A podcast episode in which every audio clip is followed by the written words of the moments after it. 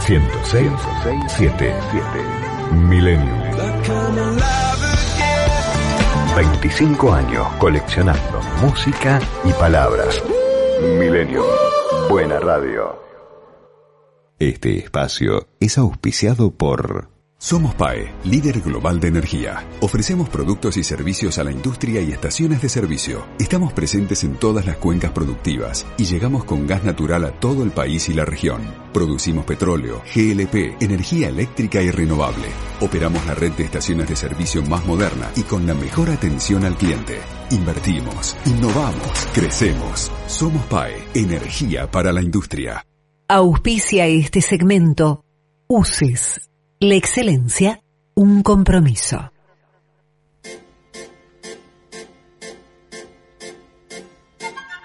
Bienvenidos a Del otro lado del mostrador.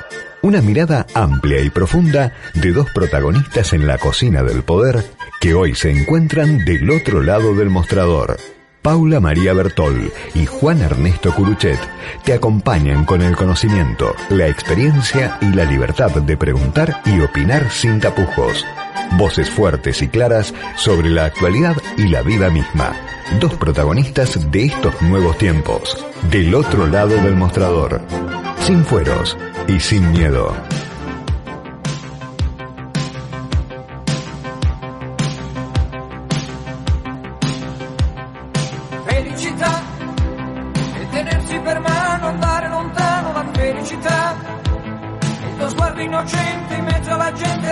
Felicità.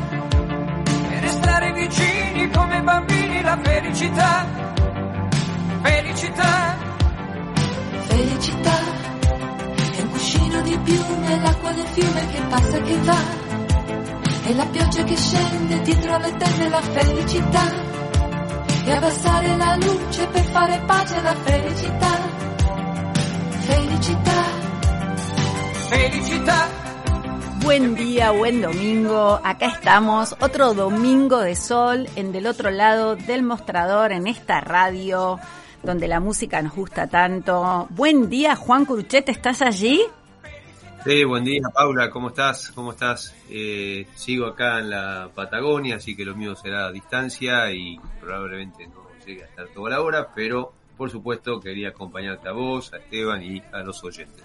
Y contanos, eh, Juan, eh, ¿experimentaste en esta semana de vacaciones esos momentos de felicidad, la copa de vino, saltar charcos, ver atardecer? ¿Cómo te fue con eso?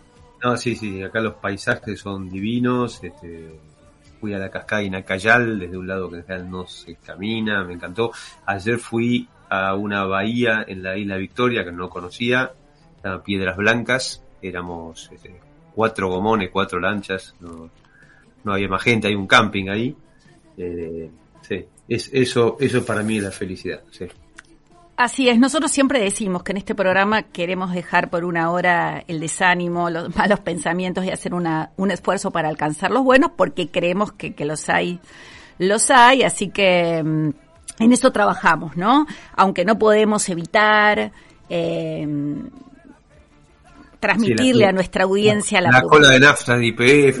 No, no, lo que está por pasar, ¿no? En el encuentro de las comunidades latinoamericanas y caribeñas, la CELAC.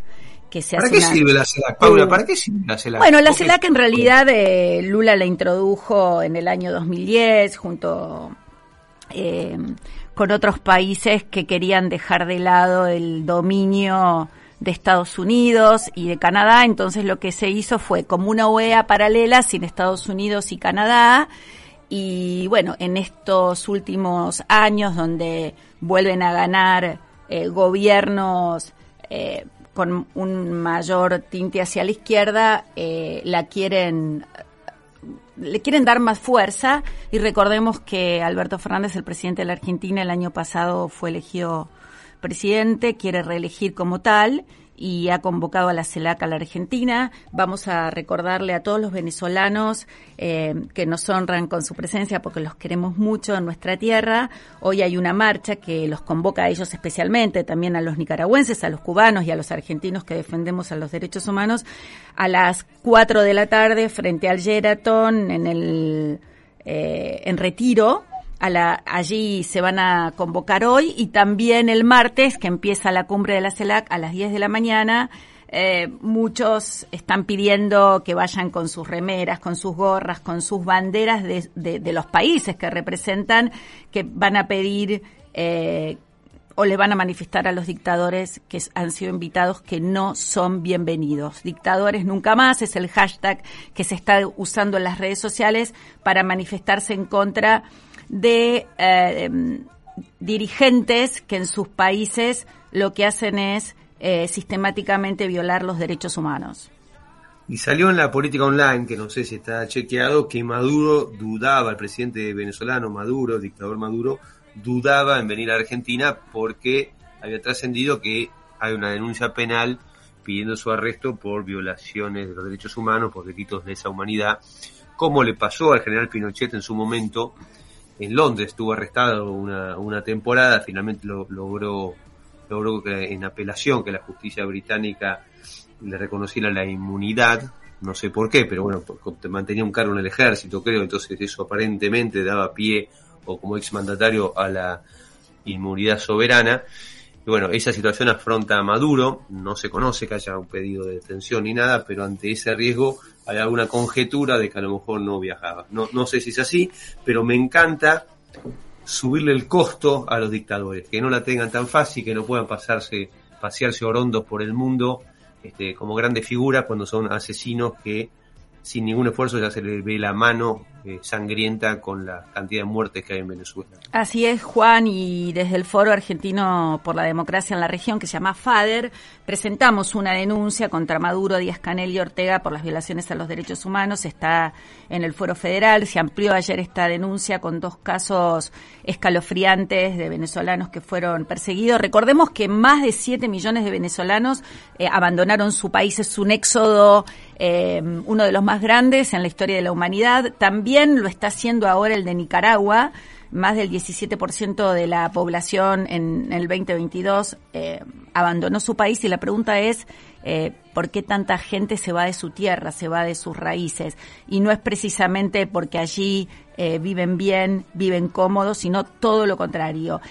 hay una hay un rumor, como vos decís, dando vuelta de que podría no venir y yo descreo, pero ojalá, porque hay muchos dirigentes, como Patricia Burrit también, eh, que cuando fue ministra de Seguridad eh, sabía cómo manejar el tema de las alertas y denunciarlas y también promete estar haciéndolo porque la justicia argentina no suele reaccionar muy rápidamente. Entonces, tal vez si Interpol eh, toma nota de la denuncia eh, que hay en Estados Unidos sobre Maduro, una recompensa se ha ofrecido, eh, pero esta denuncia no, no, llegó a internacionalizarse. Entonces, bueno, hay muchas dudas, más dudas que certezas, pero lo que sí sabemos es que dictadores nunca más y que mucha gente se está uniendo a esta consigna que se va a dar, reitero, hoy a las 4 de la tarde frente al Sheraton y el martes a las 10 de la mañana. Así que allí vamos a estar.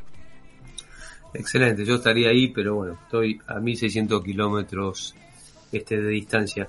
hoy me llamó la atención una nota en tapa en el diario La Nación, porque habla de la cantidad de fondos discrecionales que tiene el presidente Alberto Fernández, el presidente de la Nación, eh, y ponen justamente en perspectiva eh, la chantada de los gobernadores de peronista del interior de haber hecho este, todo un gran escandalete por el fallo de la Corte. El, título de la nota de Laura Serra es La caja negra del Estado. El gobierno dispondrá este año de 1.500 billones de pesos sin control prácticamente, que son los fondos fiduciarios. Esta es plata que gasta el Estado central sin pasar por el régimen de coparticipación, con un bajísimo grado de control, y que normalmente en un esquema federal probablemente sean recursos que los tendrían y los ejecutarían las provincias. Pero frente a eso, silencio estampa musarela y en cambio frente a un fallo de la justicia que cuestiona que por decreto y sin convenio este, se le quiten recursos a una jurisdicción, este, bueno, lo han interpretado como una causal de juicio político a, la Corte, ¿no? Así que la, la, desproporción es enorme cuando vemos los números de un lado y del otro, la hipocresía en, en situaciones análogas reaccionar en forma muy distinta. Mira, Juan, te escucho y me dan ganas de contarte que también quieren ir a la ONU desde la Cancillería para hablar de la persecución del monotema que es eh, la impunidad de la vicepresidenta, pero la verdad que prefiero pensar es que faltan poco para las pasos, que finalmente quienes están en el gobierno están por el voto de la gente y entonces después de tres años y pico las personas eh, que tuvieron ese voto están empezando a reflexionar y está bueno que puedan conocer todo lo que está pasando y siempre poner la esperanza en que podemos evitar la impunidad, que hay muchas herramientas para que la justicia eh, funcione mejor, para que la Auditoría General de la Nación y también eh, para que la CIGEN funcione mejor. Entonces, viste, creer en eso y trabajar para eso es un gran desafío que tenemos, algunos como vos y como yo, que ahora estamos del otro lado del mostrador, no estamos ocupando un cargo público, pero que posiblemente nos va a encantar volver para hacer más cosas y mejores por la gente. ¿Vos también estás pensando en eso? Algunos días sí, otros no. Y lo que estoy pensando hoy, porque ya, cosa que la radio tiene pautas y tiene este, necesidades, es que vamos a ir a nuestro primer tema musical. Porque un día como hoy nacía en Sydney, Australia, Michael Hutchins, o Hutchense, si lo querés castellanizar, que fue el vocalista y cofundador de In Excess, una banda de rock emblemática, eh, y después, bueno, más recientemente este, siguió, siguió, su carrera por, por otro lado. Así que en honor a él vamos con In Excess New Sensation.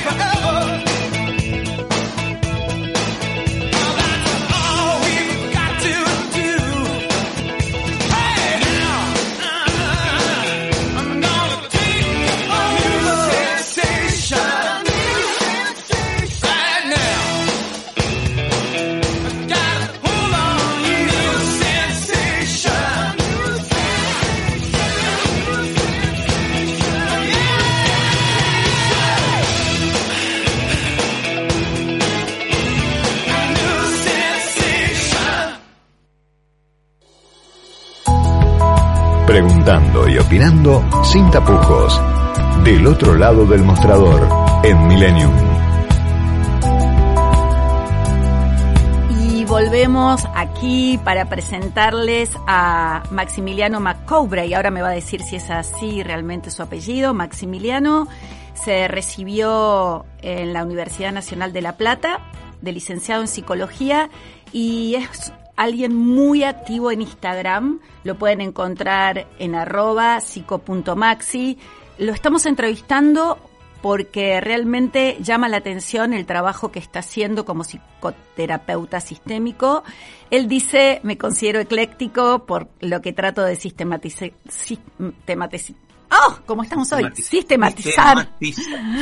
Sistematizar los conocimientos en psicoterapia y psicología clínica que estén fundamentados. Cuenta cuentos y sobre los cuentos que todos conocemos como Blancanieves o como Cenicienta, nos explica eh, los vínculos, habla de la psicoterapia individual, de la psicoterapia de pareja y realmente me parece que es un gran divulgador que hoy nos puede ayudar a entender algunos temas muy sensibles, por eso lo tenemos acá. Buen día Maximiliano, te saludamos junto con Juan Curuchet, Paula Bertol te habla. Hola Paula, hola Juan, gracias por la introducción. Palabras difíciles. Sí, no me salía. Bueno, Maxi, eh, vos tratás muchos temas de salud mental, haces entrevistas en tu Instagram, hablas mucho de la depresión, del duelo, del abuso emocional, del narcisismo, y creo que le das a la gente muchas herramientas eh, para la caja del manejo de las emociones, ¿no? Eh, de nuestro autoconocimiento. Por eso em, queríamos tenerte acá, ¿no? Para decirte cómo, cómo llegás hasta este lugar de conectarte y de tener tantos seguidores y, y qué les podrías decir a nuestros oyentes para que podamos estar un poco más saludables emocionalmente. Uf, bueno, vamos por partes. Eh, llego, llego a Instagram por, eh, por la pandemia. Digamos, como dice ese efecto transformador que tuvo la pandemia de, empezar a atender online y, bueno, eh, decir, bueno, voy a mostrar lo que hago porque supongo que no voy a tener trabajo online, ¿no? Esta cuestión de la reinvención. Yo vivía en La Plata hasta los 36, 37 años y después me volví a Coronel Dorrego, que es mi pueblo, donde me donde nací y empecé a atender en, un lugar entre Coronel Dorrego y Montermoso. Y cuando empezó la pandemia dije, bueno, listo, me dedico a otra cosa. Entonces empecé a divulgar, a divulgar de a poco, al principio sin eh, un tema específico, o sea, sin mostrar el tema específico que es familia y parejas y vínculos que yo vengo haciendo desde que me recibí. Eh, y después dije, bueno, vamos a meternos en esto que es el, el abuso emocional, el abuso narcisista, eh, la psicopatía, lo que tienen que ver con las patologías vinculares o las patologías que, digamos, son que producen mucho daño a nivel cotidiano, a nivel continuo, se podría decir, en, los ámbitos familiares, sociales, políticos, comunitarios. Así que bueno, y ahí empecé, y evidentemente es un tema que me permitió unirme con mucha gente y, interactuar con mucha gente que es eh, que ha sido víctima, que es sobreviviente, que ha elaborado, que ha salido de este tipo de, situaciones, y también con otros colegas de todo el mundo. Me he hecho un montón de amigos, eh, he conectado con gente de, Noruega, de Estados Unidos, de España, de y amigos. Eh. Eh, se puede decir que hemos construido un grado de intimidad y un grado de, de vivencia cotidiana de grupos de WhatsApp, de mensajes, que bueno, que están muy buenos. Y la verdad que si bien tuve que romper el hielo de darme, poner mi cara y decir, bueno, es lo que hago, cuando te animas a mostrar quién sos y a, decir lo que tenés para decir, se abren un montón de puertas. Bueno, y, concretamente, eh, ¿cuáles son esos mensajes que han tenido tanto, tanto suceso? Mirá, si te, si te guías por las reproducciones, que es un, todo esto es nuevo, fue nuevo para mí, porque yo empecé a los 47 años con Instagram, eh, creo que lo que tiene que ver con el narcisismo y con las manifestaciones que el narcisismo tiene, el narcisismo patológico. Y también con las herramientas concretas que tienen que ver para salir de lo que produce el narcisismo patológico, que es esta cuestión del abuso emocional, que viene antecedido de la dependencia emocional. ¿no?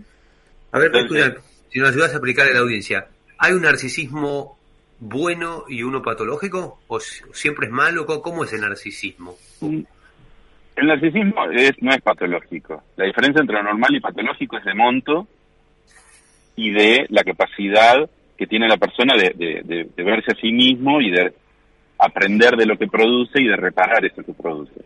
en la misma línea, si vos pensás una línea recta o un paraguas, como dicen los americanos, eh, podés tener el narcisismo en la constitución de la identidad, vos, vos sos Juan, yo soy Maxi, y eso permanece, y eso es necesario, vas avanzando hasta empezar a tener un narcisismo patológico en donde ya no respetás los derechos del otro y te impones por medio de técnicas concretas, que son las que también tuvieron mucha divulgación, hasta llegar a una psicopatía, en donde vos, ya, vos sos la ley.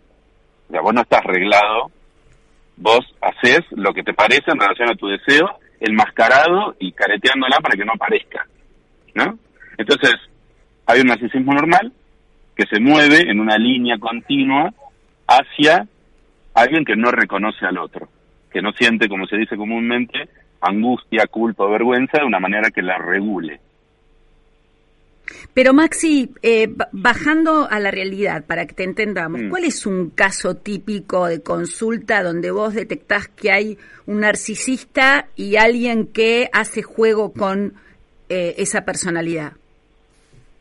Son, eh, sí, hay casos, se llama estrés postraumático complejo. Es un caso concreto de una, un hombre o una mujer que te consulta dudando de sus percepciones de la realidad, diciendo, ¿soy yo o es ella? Es alguien que dice, me maltrata, me hace mal, pero no puedo dejar de vincularme. Es alguien que dice, bueno, me, me ha hecho creer que soy la culpable o el culpable de todo es alguien que está en alerta, es alguien que tiene síntomas de ansiedad, es alguien que mm, duda, no, duda de su capacidad de procesar la realidad. Eso se llama luz de gas o gaslighting, que es, que es una técnica concreta que hay en el abuso narcisista. Que para, para ustedes que, que se dedican a divulgación, fue nombrada la palabra del año, el año pasado, en medios británicos y norteamericanos, gaslighting. Eh, bueno, entonces tiene que ver con el estado de alerta, con la sensación de no valer, de no ser suficiente, tiene que ver con dudar de la capacidad de procesar la realidad. Esos son los síntomas, me parece, más específicos del abuso narcisista, del abuso emocional narcisista. Entendí perfectamente. ¿Y cuál sería una herramienta poderosa que usan los que te consultan para empezar a salir de esas relaciones, para dejar de tener ese estrés postraumático?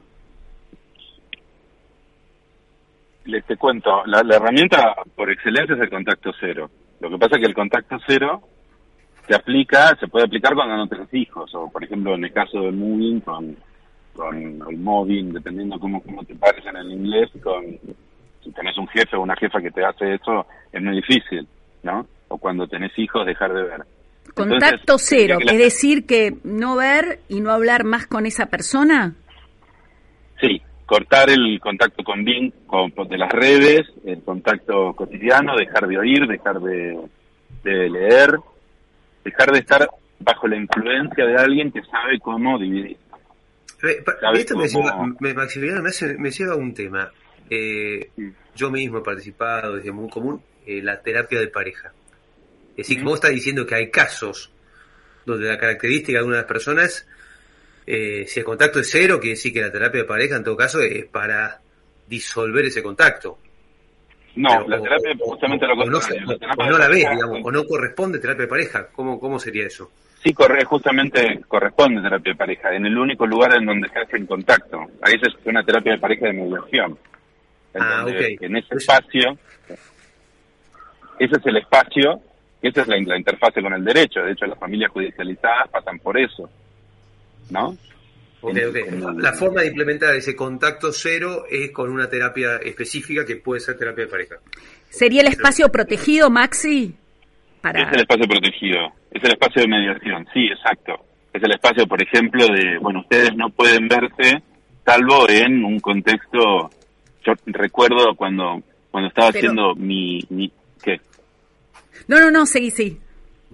No, por ejemplo, cuando estaba, estuve en, en el Argerich participando en Cámara Gesell, era, bueno, la consigna era véanse acá y punto. Porque vos lo que tenés, en algunos casos la escalada de violencia pasa del abuso emocional a, a, la, a la, violencia física, ¿no? Digamos, eh, por eso te decía, dependiendo del grado de si es un narcisista o una narcisista media, digamos que está dentro del trastorno de personalidad narcisista o del espectro, o ya hay una psicópata o un psicópata. Ahí tenés que hacer herramientas concretas para el contacto cero. Y el momento de vinculación es en un espacio seguro, regulado, puede ser una trabajadora social, un trabajador social, un terapeuta, una familia judicializada en un, en un ámbito clínico específico, o eh, un, una, una cuestión que tiene que ver ya con, bueno, directamente eh, eh, obviar eso y tener mediadores, como es un abogado, ¿no? O, o, o un familiar que, que no esté bajo ese bajo ese hechizo sería. Paula es mediadora, así que. Paula, Paula sí, me, me una- abrís una puerta tremenda, pero por eso me gusta tanto, Maxi, lo que haces, porque muchas veces los mediadores necesitamos eh, de terapeutas familiares con esa mente abierta que vos tenés y, y tenemos Mm. que decirles a, a los que vienen, que son los protagonistas, que más allá de que, que está el abogado, que los... am, lo que hace es eh, asesorarlos jurídicamente, también vayan a alguien que los ayude con su salud mental. La última pregunta que te quiero hacer, Maximiliano, agradeciéndote muchísimo este momento con nosotros, es, eh, ¿se puede educar la felicidad? Sí, absolutamente sí. Todos los, todos los procesos son educables. La felicidad, eh, de, de hecho, la psicología positiva, uno de los digamos, puntos centrales de la psicología positiva, que le explico a la gente que es un, es un desprendimiento bastante nuevo y contemporáneo de la psicología que estudia los procesos psicológicos que tienen que ver con lo positivo, la espiritualidad, el agradecimiento, la felicidad, el fluir, se entrenan. Las habilidades psicológicas se entrenan igual que la física. Me encantó, me encantó. Y bueno, yo me voy a seguir entrenando con vos, siguiéndote como lo vengo haciendo en arroba psico.maxi. Lo recomiendo muchísimo, Juan, si no lo estás siguiendo a Maxi, también a, nuestro a hacer, productor. voy a hacer. Y Dicho sea de paso, y le digo a Maxi también, eh, la semana pasada entrevistamos a, a un colectivero estrella de la línea 152, lo estoy siguiendo en Instagram, y es muy divertido la cosa que pone, porque pone música de la temática de, lo- de los choferes y demás. Así que ahora te seguiré a vos. Este, Bueno. la, la seguimos en Instagram. Me quedan un montón de preguntas, lo tiro por si algún día tenemos oportunidad de, de repetir, que es ir al plano más de lo de la sociedad, ¿no? Yo a veces tengo la sensación que somos una sociedad con mucha psicopatía y te hubiera querido preguntarte, no me contestes, así queda el sabor para algún otro día seguir hablando. Lo somos, lo somos. O sea, hay sociedades más psicopáticas que otras, ¿no? Si, te- si nosotros tenemos más enfermedad mental o si o si eso es, es narcisismo, es creer que somos distintos, creemos, creer que somos... No, yo este, creo que yo creo que tiene que ver con el grado de anomia en el que estamos regidos cuando la cuando los líderes se creen la ley y no están regidos por la ley, cuando hay un sistema de control, es lo mismo que pasa en las familias. Cuando tenés un líder psicopático, el tipo o la tipa es la norma, no está regido por la norma. Entonces hace su gusto y piacere disfrazándose de que está cumpliendo la ley, pero no la está cumpliendo. Él es la ley. Y ahí Te- tenés te- un, un Te propongo en un par de meses reiterar el reportaje e ir por ese lado. Es decir, a ver cuánto es el líder, cuánto la sociedad. ¿Por qué, elegimos ese tipo de líder? Porque me parece que eh, estamos dando en un clavo de algo importante en Argentina. me encantó, Pues me encantó. que- bueno, gracias, gracias. Una, una cuestión, hay veces cuando hablamos con colegas decimos que en algún punto Argentina es como una mujer golpeada, ¿no? Sí, sí. Pues, eh, ni que hablar la justicia, ni que hablar la justicia con su venda. Bueno, as- escúchame, Paula, te, Pa- Paula dudo cómo pronunciar tu apellido, que debe ser escocés, McCoubrey. ¿Cómo, cómo le sí. ¿Cómo lo Sí, decís? Macubre. Ah, Yo. Mira, si lo, decís en, si lo decís en español es Macubre y si lo decís en, en, en inglés es Macubri. O Macubri, si lo dijeras en escocés, con mucha R. Sí, porque los escoceses pronuncian así, McCoubrey. McCoubrey, es raro. No lo entendés un poco. A- Aún si sos graduado en. Oxford, entender un escocés. Bueno, bueno, este, no va a ser Escocia, pero sí Inglaterra. Un día como hoy, lo le dimos a, a Maxi, un día como hoy empezaba la grabación de uno de los grandes álbumes de la historia, la grabación de Let It Be por parte de los Beatles, así que vamos con eso y a la tanda también.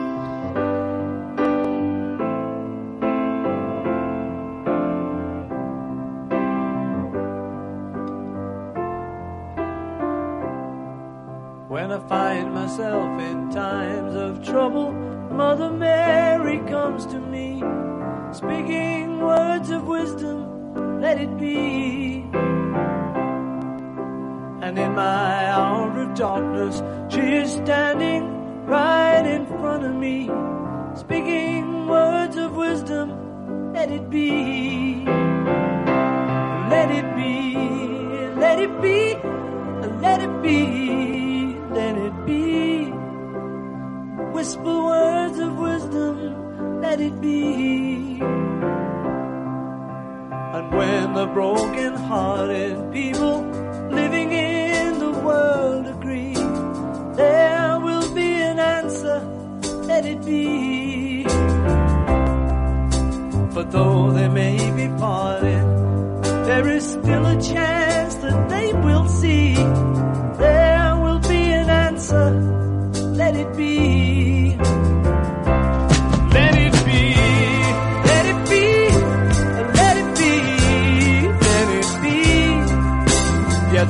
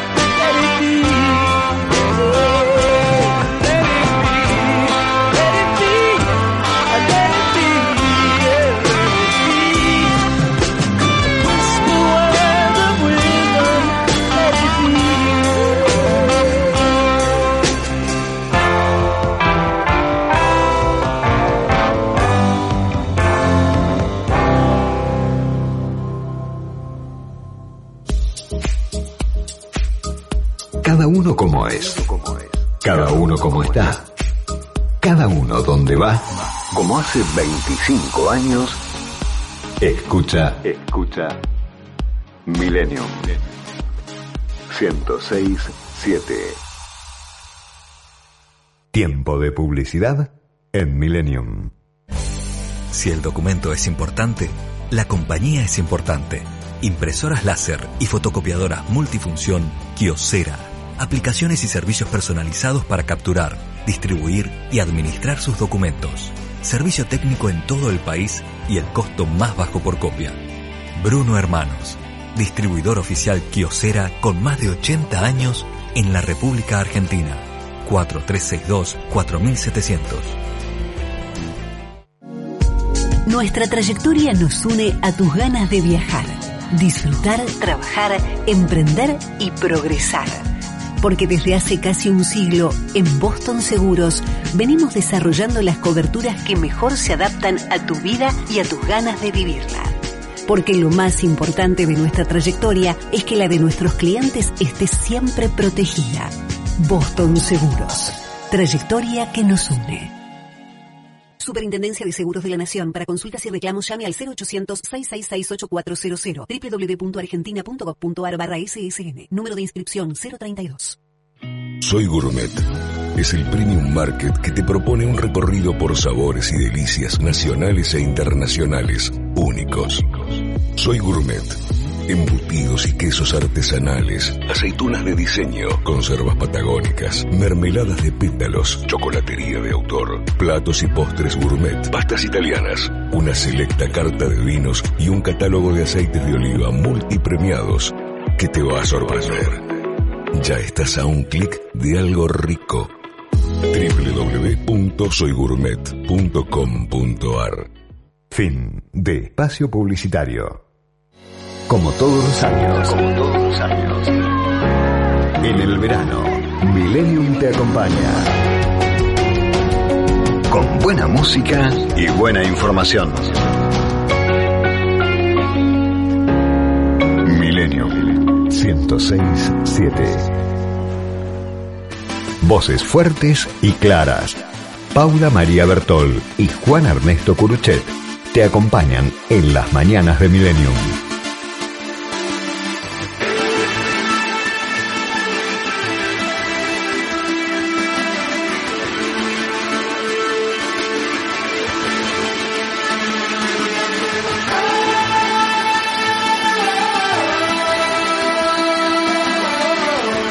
Vamos a decirles a nuestros oyentes, porque nos olvidamos que nos llamen al 11 2187 1067 y nos cuenten qué les pareció la entrevista con Maxi o nos cuenten qué van a hacer hoy un día divino de sol 22 de enero y en un rato vamos a estar hablando del año del conejo, el año nuevo chino. Y vamos, seguimos con la tanda y con la música.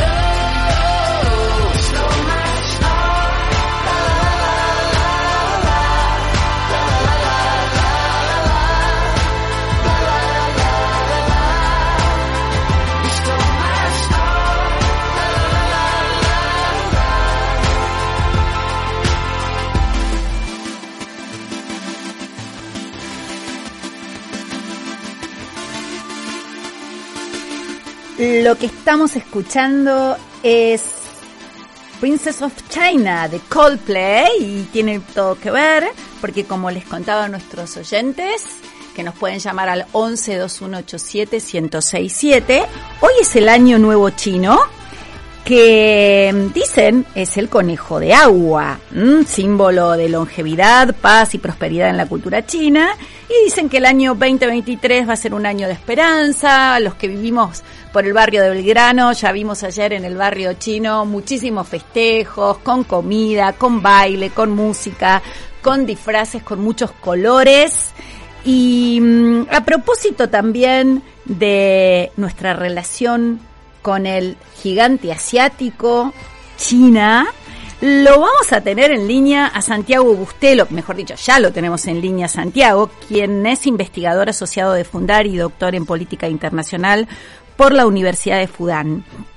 Eh, Fundar es una organización que se dedica al estudio, a la investigación y al diseño de políticas públicas con foco en el desarrollo de una Argentina sustentable e inclusiva. Y entonces le vamos a decir buen día, Santiago. Buenos días, Paula, ¿cómo va? Feliz año nuevo. Feliz año nuevo. Y a propósito de esto, bueno, ya eh, Juan nos tuvo que abandonar, así que vamos a estar hablando contigo aquí a solas, como como corresponde en un ámbito de la radio para que todos nos entiendan. Hoy es el Año Nuevo Chino y quizás la pregunta para vos, que sos especialista, investigador de las relaciones internacionales de la Argentina con el mundo, ¿Qué se espera para 2023 de la relación entre el país asiático y Argentina? ¿Cuáles son los números y qué pensás vos que va a pasar? Bueno, un gusto estar acá y la verdad es que, bueno, lo que ha sucedido un poco en, los últimos años y la gente lo, debe percibir de formas este, más o menos notables en su vida cotidiana es que de repente se habla más de China, China está más en las noticias, uno ve que de repente llegan empresas, se compra un celular eh, de una marca china, va a Puerto Madero de un edificio enorme, es un banco chino y todo eso es en verdad efectos de, un poco el crecimiento y la importancia que ha tenido China en los últimos años en el mundo ¿no? y, en la economía mundial y también eh, la importancia que va teniendo para Argentina cada vez más. ¿no? Y ahí, bueno, hay algunos datos, algunas cosas que nos, nos, nos muestran esto. Por ejemplo, bueno, hoy China es el segundo socio comercial más importante de la Argentina después de Brasil. Y esto quiere decir que, bueno, de lo que comercia, de lo que le vendemos y le compramos al mundo, el país, el segundo más importante que, tenemos es China. Entonces eso muestra que, bueno, la relación de Argentina y China en términos económicos hoy es una relación muy importante. Y en relación a qué podemos esperar para 2023, yo creo que va a ser un año bastante bueno. En primer lugar, porque bueno, China eh, se espera que va a tener un crecimiento muy grande. Y ahí yo, bueno, cuento algo un poco anecdótico, pero la gente no sabe eh, bueno, China estuvo con muchas medidas de control por el tema de, la pandemia de COVID. Así es. Y, tenía medidas muy estrictas, ustedes habrán escuchado, sobre todo el último año, ¿no? 2022. Eh, y ahora eh, el gobierno chino abrió ya, y, bueno, y tomó esta política que, que la mayoría de los países de Occidente ya ha adoptado, que es básicamente convivir con el virus, que bueno, ya no es tan grave, la gente parece, bueno, está más vacunada. Entonces esto hace que la economía de China va a crecer eh, se espera que mucho porque va a rebotar, ¿no? Y eso seguro se va a sentir acá también porque, bueno, van a demandar más, van a comprar más, más productos de la Argentina y probablemente sea un impacto positivo. Santiago, em, tengo entendido que hay otros países de la región que exportan mucho más a China, que nosotros no estamos en, en, el primer lugar de los que exportamos a China. ¿Por qué crees que es esto y pensás que puede cambiar? Sí, en verdad es, es el gran problema, yo diría, que, que tiene la Argentina, en mi, en mi opinión. Y es algo que, que nos pasa siempre y que vivimos en los últimos años de nuestra historia, que es esta idea de que, bueno, de que no llegan dólares, de que no tenemos dólares, de que faltan divisas, de que tenemos que pedir deuda porque no tenemos suficientes eh, divisas. Y todo eso en verdad es, es, es un poco un efecto de que Argentina no, no produce lo suficiente y no le vende al mundo eh, lo suficiente o, tanto como debería para el nivel de, consumo que tenemos, ¿no?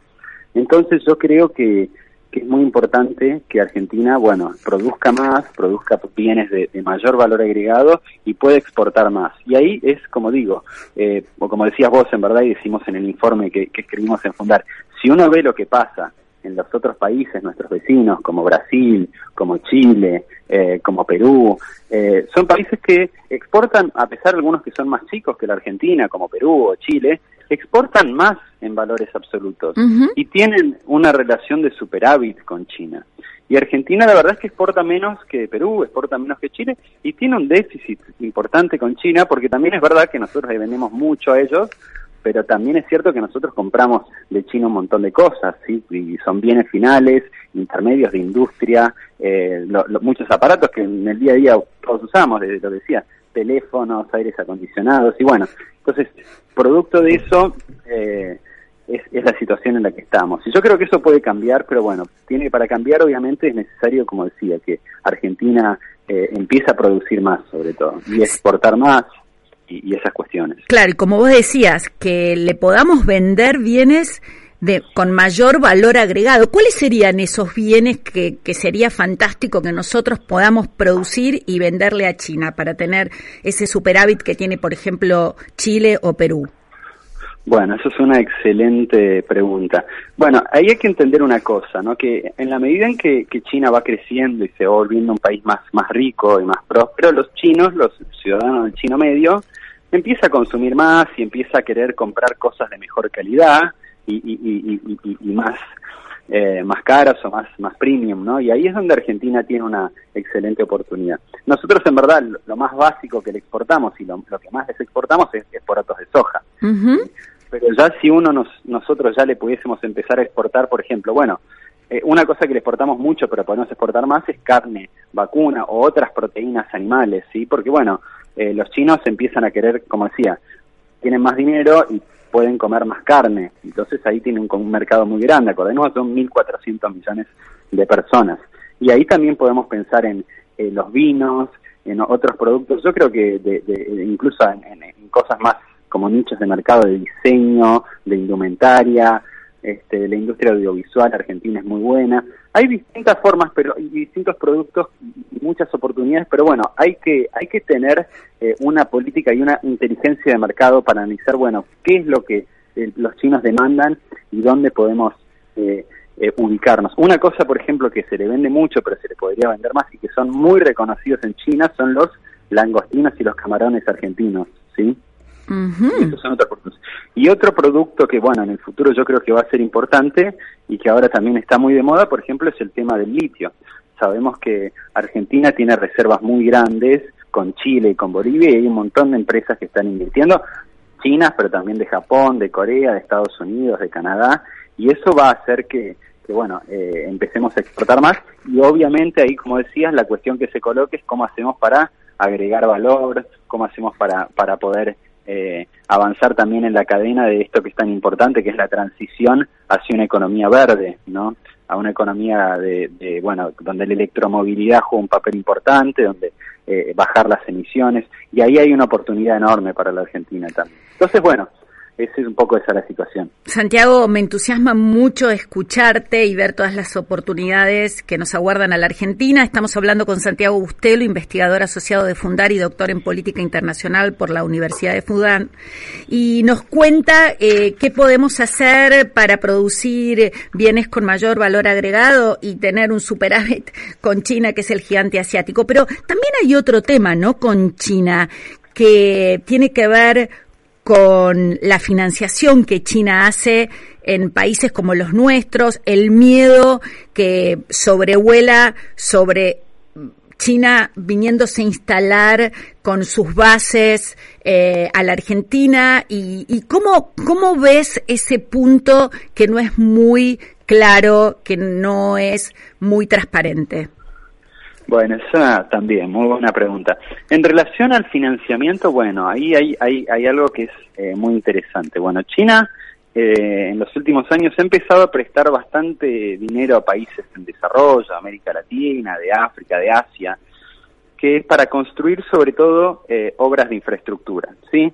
Y acá en la Argentina podemos ver algunos ejemplos, por ejemplo, eh, el tren Belgrano Cargas, que es un, un tren que, que estaba muy en desuso y, y, necesitaba hacer una renovación y modernización, que es un tren muy importante que es para conectar todas las economías del norte y del noroeste argentino hacia los puertos. Así este es. es un, un proyecto que eh, ha recibido financiamiento de China y ha sido bastante exitoso y es muy importante.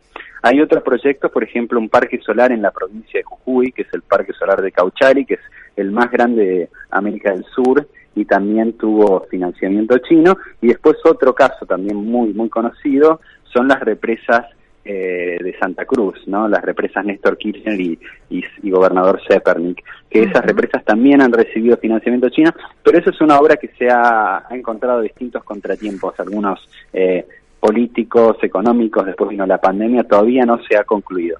Pero bueno, es una fuente importante de financiamiento para ese tipo de proyectos de infraestructura.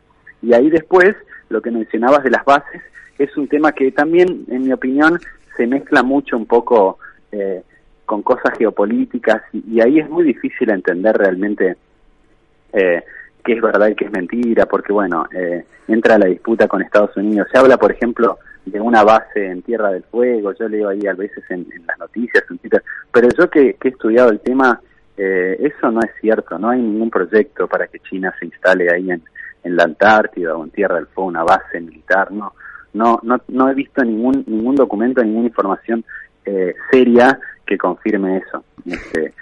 Eh, y después está lo de la base espacial en, en Neuquén, que eso básicamente es un observatorio, es un, es un observatorio de, de, para, para ver, poder, digamos, tener en, la conexión satelital eh, de China y ahí hay mucha polémica, yo tampoco es el, el tema que más me especializo, pero también de nuevo creo que hay mucho también desinformación y desconocimiento y se mezcla con, con, con esas cuestiones geopolíticas. Entonces ahí es muy difícil entender. Pero lo que sí abordo mucho en el documento es el tema que mencionaba de eh, las obras de infraestructura. Y eso es, es un tema importante, pero hay que pensarlo bien y, tener una estrategia para eso. Santiago, como vos decís, sí, son temas eh, geopolíticos muy delicados, tanto la base espacial en Neuquén eh, como la posibilidad de, de que China em, tenga cada vez más propiedades en la Argentina, pero nos interesa saber quiénes quieren leer el documento, quienes quieren informarse eh, aún más con los detalles, eh, bueno, muchos de ellos nos los ha dado acá, ¿dónde pueden encontrarlo? ¿Dónde pueden escribir? ¿Dónde pueden eh, conectarte? Bueno, en verdad el documento está disponible en la página de Fundar, que como decías es un centro de investigación y estudios muy nuevo, pero muy interesante, que está básicamente eh, juntando a investigadores y gente que estudia distintos temas para el desarrollo de la Argentina, y ahí sí ponen este Fundación para el Desarrollo Argentino, Fundar, ahí van a encontrar el documento. Y a mí, bueno, en verdad, me, pueden leerlo ahí, yo a veces estoy en las redes sociales, en Twitter como Santiago Bustelo, pero bueno, eh, ya básicamente esa, esos son los medios este, que, pueden leer y después, bueno, de China eh, hay un montón de cosas y, cada vez va a ser un tema que va a estar más presente en el día a día de la gente. Así es. Santiago, la última. ¿Cuál vos crees que sería el equilibrio para mantener con un país tan potente como China, ¿no? En términos de lo que te financian y lo que le podemos exportar. ¿Cuál es ese equilibrio que sería el ideal? Es, es, interesante. Yo creo que Argentina ahí eh, tiene, como todos los países, en primer lugar, que, que, defender y preservar su interés nacional y tener una estrategia, sobre todo, de exactamente como decís vos, qué es lo que queremos hacer con China y hacia dónde queremos ir. Que entonces, una vez que uno tiene una estrategia para qué hacer eh, con, un país tan grande y tan importante, eh, es más es más fácil entonces después negociar, porque uno, bueno, tiene claridad. Ahora, lo que sucede mucho en, nuestro país es que no siempre se está claro qué es lo que deberíamos hacer o qué es lo que realmente queremos. Queremos exportar más, queremos tener más financiamiento y se termina un poco eh, pidiendo de todo y, no y yo creo que lo que tiene que hacer Argentina es priorizar y eso es lo que digo en el documento. Si es bueno, financiamiento necesitamos, pero ¿qué obras realmente queremos? Entonces, eh, prioricemos dos o tres obras que son fundamentales para la Argentina. Y después, enfoquémonos en el tema de exportar y, tener un comercio más equilibrado.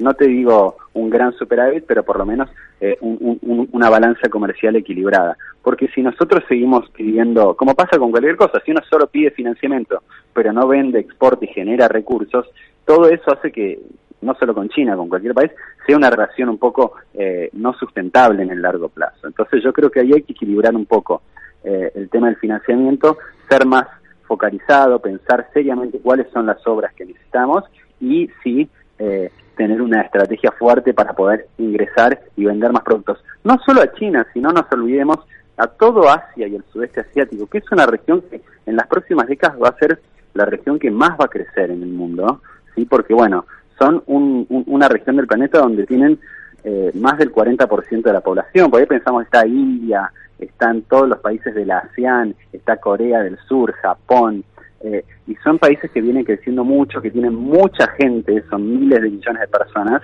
y que van a que consumir cada vez más productos y no tienen tantos recursos naturales, tanta, tanta capacidad de producción. Entonces ahí nosotros como país tenemos que tener una estrategia para poder posicionarnos en ser un proveedor estable, seguro, confiable, de productos serios, de alta calidad, eh, diferenciados, con valor de toda esa región del planeta. Esa es un poco la hipótesis que tenemos. Bueno, coincido ampliamente. Gracias, Santiago. Te vamos a buscar entonces eh, para seguirte. Nos gustó mucho. La verdad es que tenés muy claro el tema. Y vamos a ir entonces a mm, nuestra última canción. Te agradecemos. Te despedimos con un gran abrazo. Bueno, muchas gracias, Pablo. Un gusto participar y a disposición en, lo que necesiten. Así lo haremos. Bueno, pero antes, antes de ir a nuestra canción movida de los Pet Shop Boys Go West, vamos a dar un agradecimiento muy especial a Santiago Ponlesica, a Guillermo Falcón, a Federico Ponlesica también a Juan Curchet y especialmente a nuestro productor Esteban Cavalieri. Quiero, quiero decirles algo antes porque nos llegó un mensaje de una oyente fiel, Gisela, dice que cuando presentamos la canción Let It Be lo que tenemos que aclarar es que esa canción la hizo Paul, eh, muy preocupado que cuando estaba muy preocupado por la ruptura de los Beatles, la mamá de Paul, su mamá Mary, le dijo que lo dejara hacer de ahí nace Let It Be. La mamá de Paul se llamaba Mary y dice Mother Mary comes to me, Let It Be. Así que eh, con esta aclaración, agradeciendo a los que nos escribieron y hoy no, no los pudimos mencionar, nos vamos con Pet Shop Boys Go West. Hasta aquí fue Del otro lado del mostrador. Los esperamos el próximo domingo de 11 a 12, aquí en FM Millennium.